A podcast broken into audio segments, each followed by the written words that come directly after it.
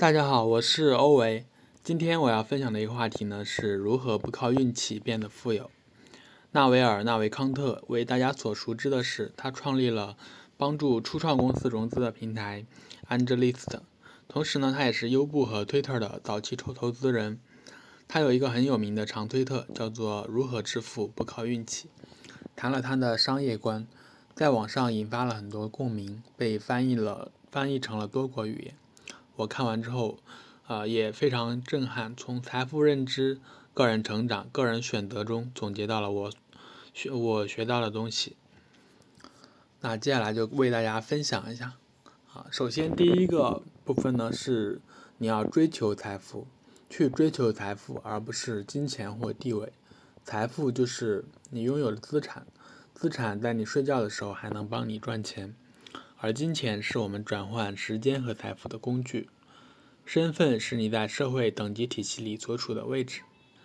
财富是一个正和游戏，世界上每一个人都可以拥有一所房子。你有房子并不会影响我有房子的能力。财富的终极目标是自由。财富是关于你如何成为你自己的事。金钱是社会信用。它是一种从别人的时间中获得信用和债务的能力。地位呢是一个零和游戏，这是一个非常古老的游戏。我们从原始人部落就开始玩这个游戏了，也就是等级制度。老大是谁？老二是谁？老三是谁？老三打败了老二，老二就必须让位。所以地地位是一个零和游戏。每个人都可以变得富有，每个人都可以退休，每个人都可以成功。这只是一个教育和欲望的问题，前提是你必须想要它。如果你不想要，没有关系，没有人强迫你参与游戏。但是不要试图贬低那些积极参与游戏的人。所以，你想要变得富有，第一步就是内心一定要有追求财富的信念。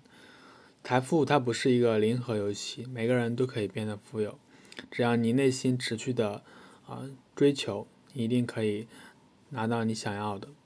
那第二个板块呢，就是如何才能致富呢？出租时间并不会让你变得富有，因为你不能非线性的赚钱，你必须拥有公司的股权才能获得财务自由。提供社会大众想要但是他们还不知道如何获取的东西，你就会因此而致富。但有一点，你必须规模化的供应给社会。第一步。找到个人、市场、产品这三者交叉的那个定位。你问问自己，你的竞争力在哪里？市场需要的哪一种产品可以利用到你的这种竞争力？这就是你的定位。第二步，使用各种杠杆，使得你的产品可以服务尽可能大的市场。赚大钱的奥秘就在于定位和杠杆这两件事。当市场需要你的产品时，如果有办法去放大产品，服务更多的人，那么你就成功了。简单来说，就是用精准的定位去做产品，然后再用杠杆去放大你的产品，服务更多的人，这样你就能够从市场中赚得第一桶金。那第三点呢，就是我们要有慢慢变富的心态。这个世界上并没有快速赚钱致富的方法。如果你想要寻找这种方法，那它只会让别人从你身上去割韭菜。财富不是一步登天，它是一点点堆积起来的。财富和运气无关，要掌握致富的技能，而且每个人都可以拥有这种技能。学会如何销售，如何创建。如果你同时做这两件事，你的成功将无可阻挡。硅谷模式就是建造者加销售者就是最佳组合。建造你的产品，并且向外推广，销售给其他人，从而获得金钱回报。那。第四点呢，就是关于个人的成长方面。啊，个人成长方面呢，有包括三块。第一块是独到的知识，第二块是承担责任，第三块是利用杠杆。那为什么要有独到的知识、责任感来武杠和杠杆来武装自己呢？独到的知识是那种不可以通过培训而获得的知识，这是因为如果这种知识可以经营培训而得，那么其他人同样也可以。并且可以以此取代你，你获得的收入等于投资回报，呃，投资培训所产生的回报减去培训你的成本。在真正的好奇心和热情驱使你前进的路上，你更有可能获得独到的知识，而不是在追逐潮流热点的闻风起起舞脚步里。创建独到知识的过程，对于你就像是在玩，而对于别人就像是在工作。不能通过学校教育教会一个人独到的知识，他只能通过学徒口传身教。独到的知识通常极富技术性和创造性，因此它不能被外包或者自动实现。那第二点呢？承担责任，拥抱责任感，压上我们的信誉以及承担商业风险。社会也会以责任、产权和杠杆作为回报。劳动者按小时计算薪酬，责任感少。假如你是一名建筑工人，你的工作是修理人们的房屋，有人在周围不断的命令你，告诉你打破那块石头，磨碎那块木头，把那东西放在什么什么地方。你是建筑工人中一个不知名的齿轮，房子的主人或买主不知道也不关心你为之工作。总承包商却能获得很多的收益，但他们承担了风险。十万美元来装修一栋房子，实际上总承包商的成本说来说去可能是七万美元。那么承包商就会把剩下的三万美元据为己有。他们得到了资产，但也承担了责任和风险。如果项目失败了，有了损失，他们就要承受损失。但你看，责任感给了他们一些额外的潜在收入。最具责任感的人都是独一无二的，世人皆知的，敢于冒险的个性特征。比如说，啊，川普、伊隆·马斯克。第三点呢，就是利用杠杆。财富增长需要使用杠杆。商业杠杆有三个来源：第一是资本，第二是人力，第三是复制起来边际成本为零的产品，比如代码和媒体。资本的意思就是钱。想要融资，那就运用你的独到知识，配合你的责任感，展示出你的良好的判断力。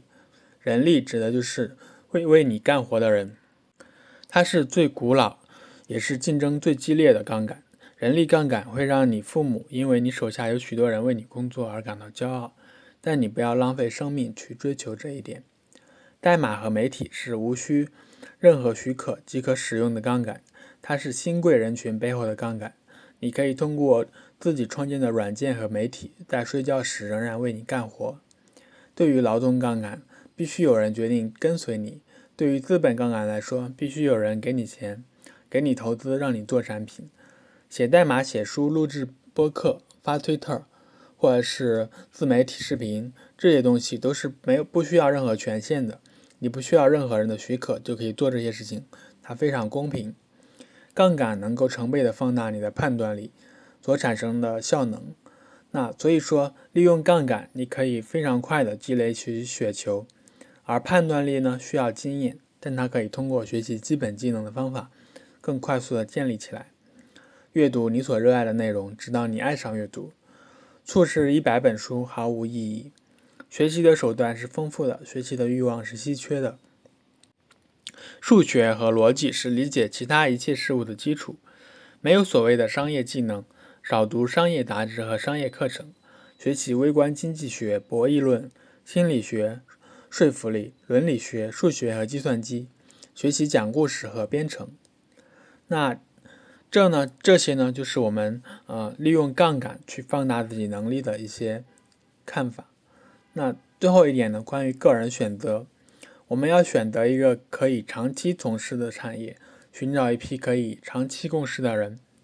在选择合作伙伴方面，在我们要选择高智商、精力旺盛的家伙，但这在一切之上，但在这一切之上，他应该是个正直、诚实的人。不要和愤世嫉俗者和悲观主义者合作，因为他们会任由坏事发生，以此证明他们的负面看法是正确的。和理性的乐观主义者合作合作，理性的意思是你必须看清世界的真相，但你必须对自己能力保持乐观，对自己想要完成的使命保持乐观。选择行业赛道方面，玩就玩复利游戏，无论是财富、人际关系或者是知识，所有你人生获得的回报都来自于复利。选择一个你可以和长期伙伴玩长期游戏的行业，所有的回报都来自于多次游戏的复利。在长期游戏中，似乎每个人都在让彼此更富有；而在短期游戏中，似乎每个人都在让自己更富有。复利是一种非常重要的力量，收益来自于重复游戏的复利。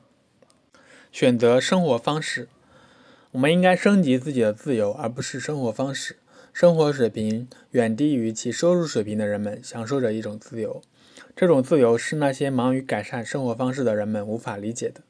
追求财富是因为它能给给你带来自由，也就是说，你不必像白领那样一丝不苟的系领带，你不必早上六点就起床，九九六挤地铁上下班，你不必把时间浪费在一份没有灵魂、你不喜欢的工作上，而不是去买毛皮大衣，不是去开法拉利。不是去驾驶游艇，也不是去乘坐万流飞机环游世界，那些东西很快就会变得无聊和愚蠢。即使你拥有世界上所有的钱，你也不会拥有这三样东西。嗯，贝索斯还得健身，他也得为他的婚姻而努力。他的内在精神状态仍然很难不被外部的事件所影响，这将取决于他内心的平静和安宁。因此，我认为这三件事情。你的身体健康、你的心理健康、你的亲密关系，是你必须要培养的。他们能带给你比任何金钱都多的安宁和幸福。好啦，这就是呃纳维尔·纳维康特关于如何变得富有他的一些看法啊。今天通过播客的方式分享给大家，希望大家喜欢。如果你有一些收获，或者你觉得这个播客还不错的话呢，欢迎关注、点赞、转发。嗯，非常感谢大家，我是欧维，那我们下期再见。